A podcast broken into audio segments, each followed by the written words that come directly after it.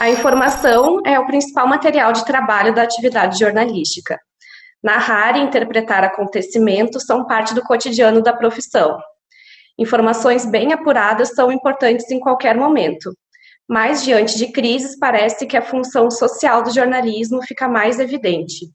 Para conversar sobre o papel do jornalismo uh, diante da crise causada pelo novo coronavírus, a gente convida a jornalista e pesquisadora do Laboratório de Estudos Avançados em Jornalismo da Unicamp, Sabine Righetti. Sabine, obrigada pela entrevista. Obrigada, é um prazer. Eu gostaria de começar perguntando qual a sua avaliação né, sobre o papel do jornalismo diante dessa pandemia.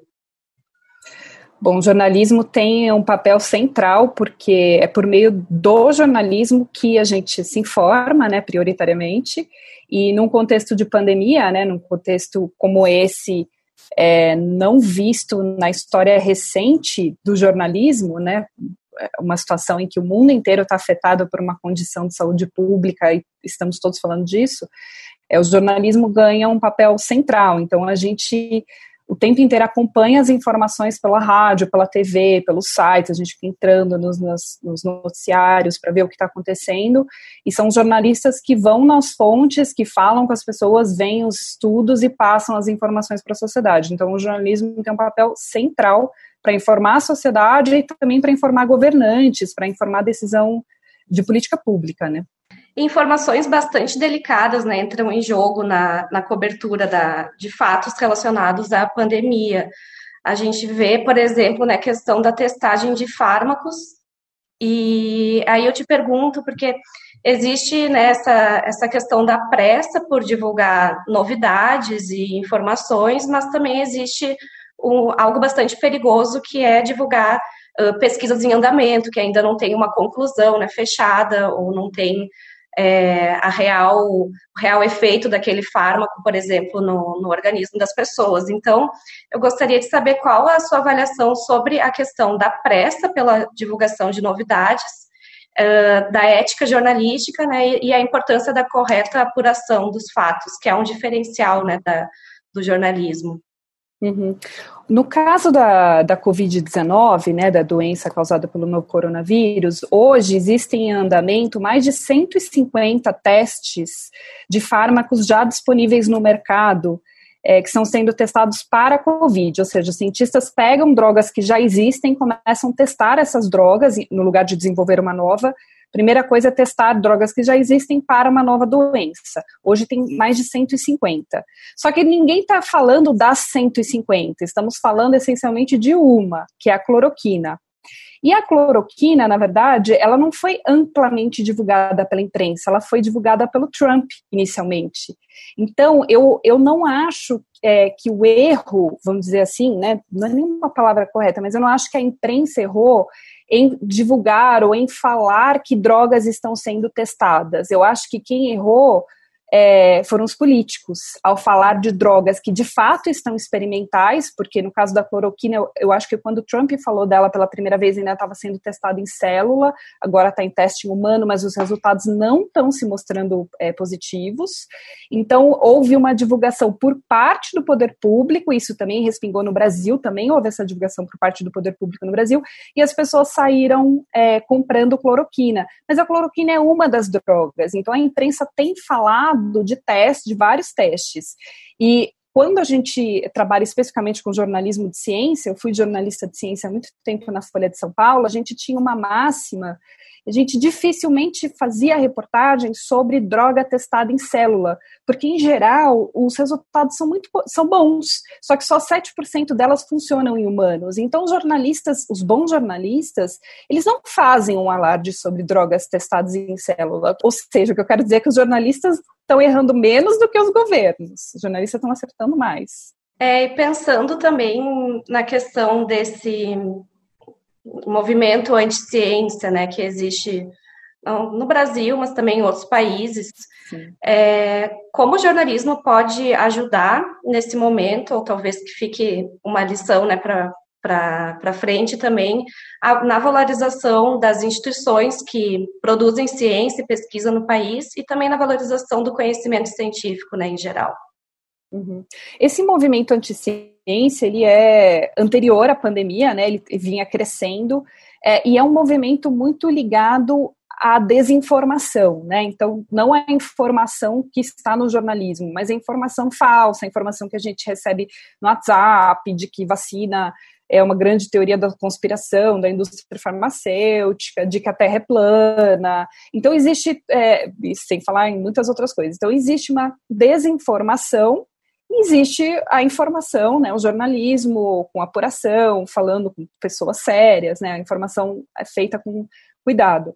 É, a pandemia encontra esse cenário, um cenário em que havia um, um, crescente de desinformação e de movimento anti-ciência, e aí o jornalismo, o que eu penso é que ele serve, ele se fortalece, porque hoje é, pessoas que estavam, né, recebendo lá informação pelo WhatsApp, estavam tomando decisões não baseadas em fontes é, com credibilidade, hoje estão indo para o jornalismo. Hoje eu recebo mensagens, eu, Sabine, pessoa física, né, eu recebo mensagens que eu nunca imaginei de familiares distantes que, que me mandam, falam, ah, você viu essa reportagem?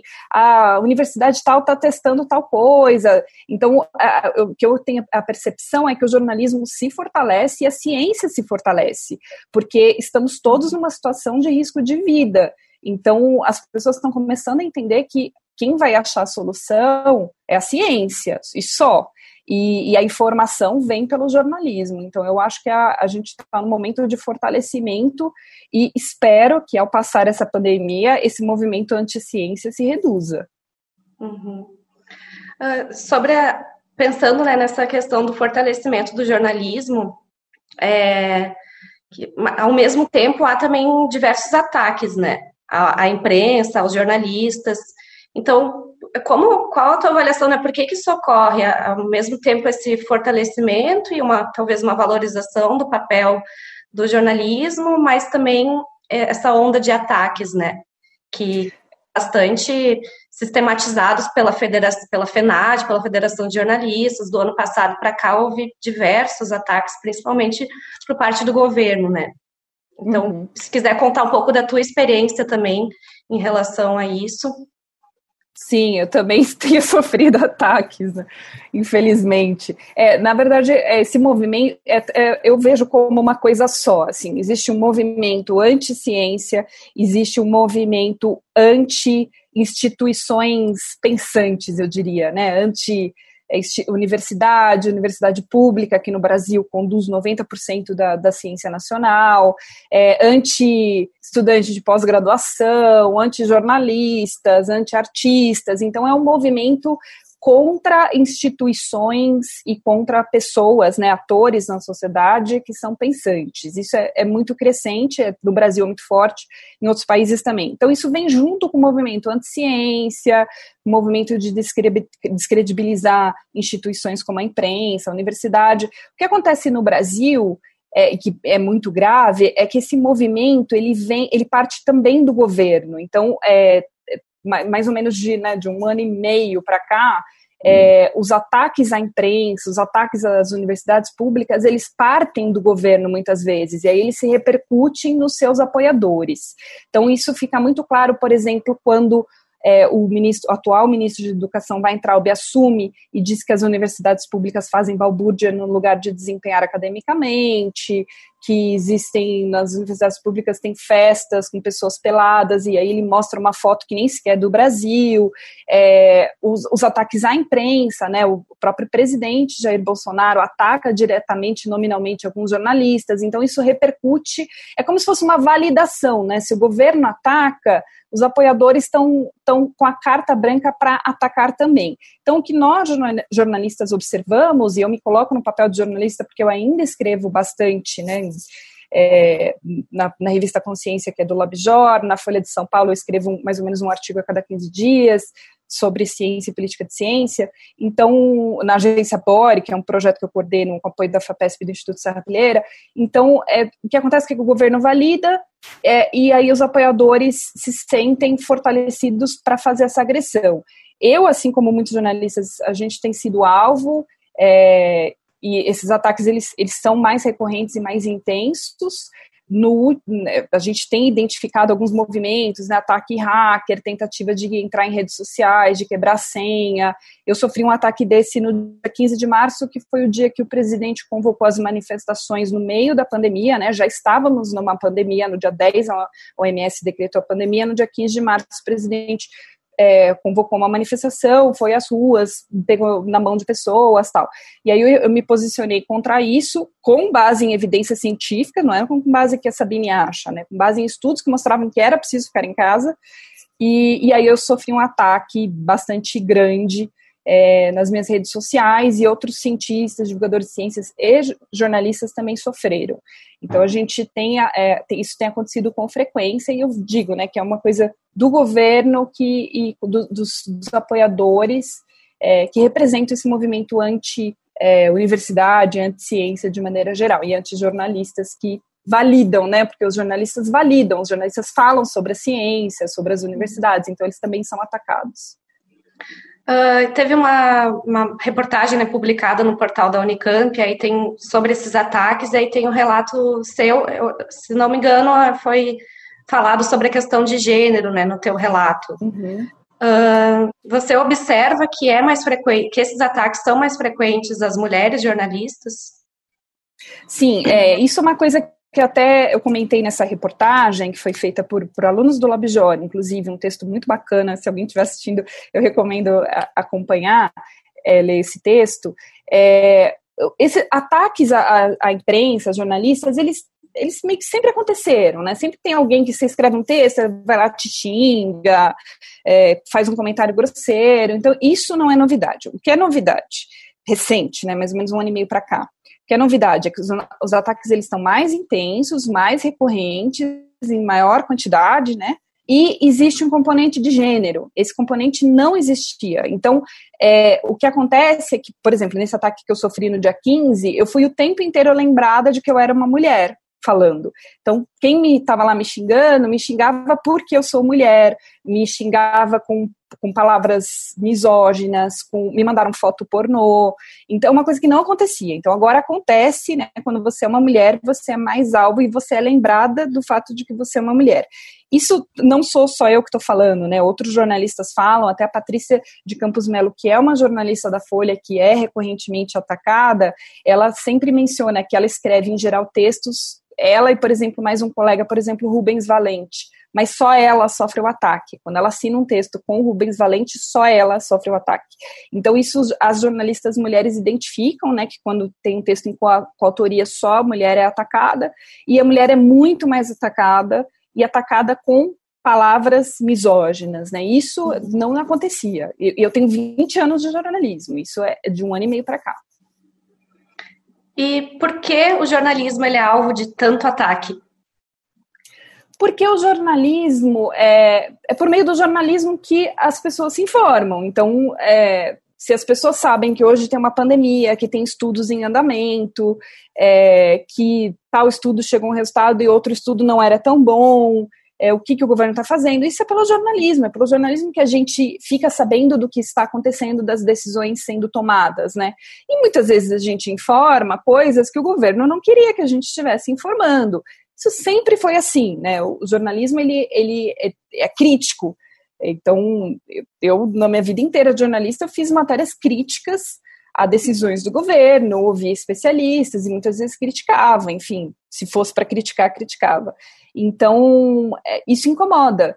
E então acaba sendo alvo. E nesse contexto de desinformação e de desinformação também promovida pelo governo, é, muitas vezes o governo gostaria que a população seguisse uma informação que não é a verdadeira. Então, o governo solta uma informação por meio de, de, redes sociais de políticos, por exemplo, e o jornalismo está falando outra coisa.